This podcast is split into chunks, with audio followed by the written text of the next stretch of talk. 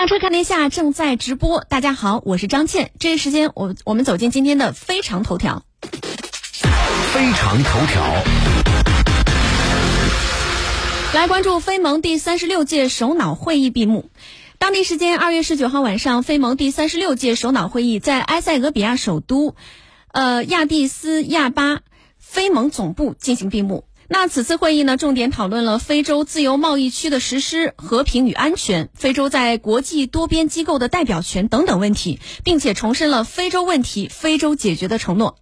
在大会闭幕式上，非盟新任的轮值主席科莫罗总统阿扎利强调了需要非洲各国领导人关注和承诺的紧急事项。他指出，非洲大陆自由贸易区的实施是一项必须完成的任务。因此呢，他对非洲的发发展是至关重要的。阿扎利还表示呢，非洲领导人正在努力的建立和部署海上安全，以便在实施非洲自由贸易区的过程当中，确保船舶的通行顺畅。非盟委员会主席法基在闭幕式上表示，根据非洲领导人在峰会上达成的意向，将重点处理利比亚和刚果民主共和国的和平与安全问题。非常观点，第一时间带给你世界的缤纷变化。私家车看天下，我们与世界同步。私家车九九九，带您一起看天下。第三十六届非盟峰会于二月十八号到十九号在埃塞俄比亚首都亚的斯亚贝巴召开。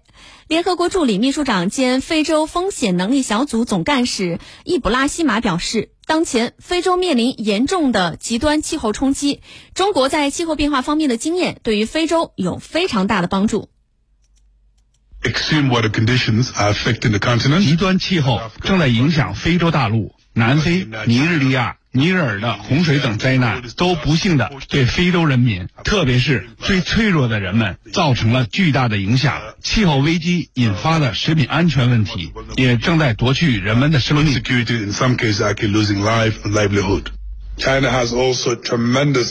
中国在处理气候问题和灾害问题上有丰富的经验，中国的技术支持和援助与气候应对相关的能力建设等，都可以帮助非洲国家建设应对气候危机的能力。我们期待发展基于双赢的战略伙伴关系。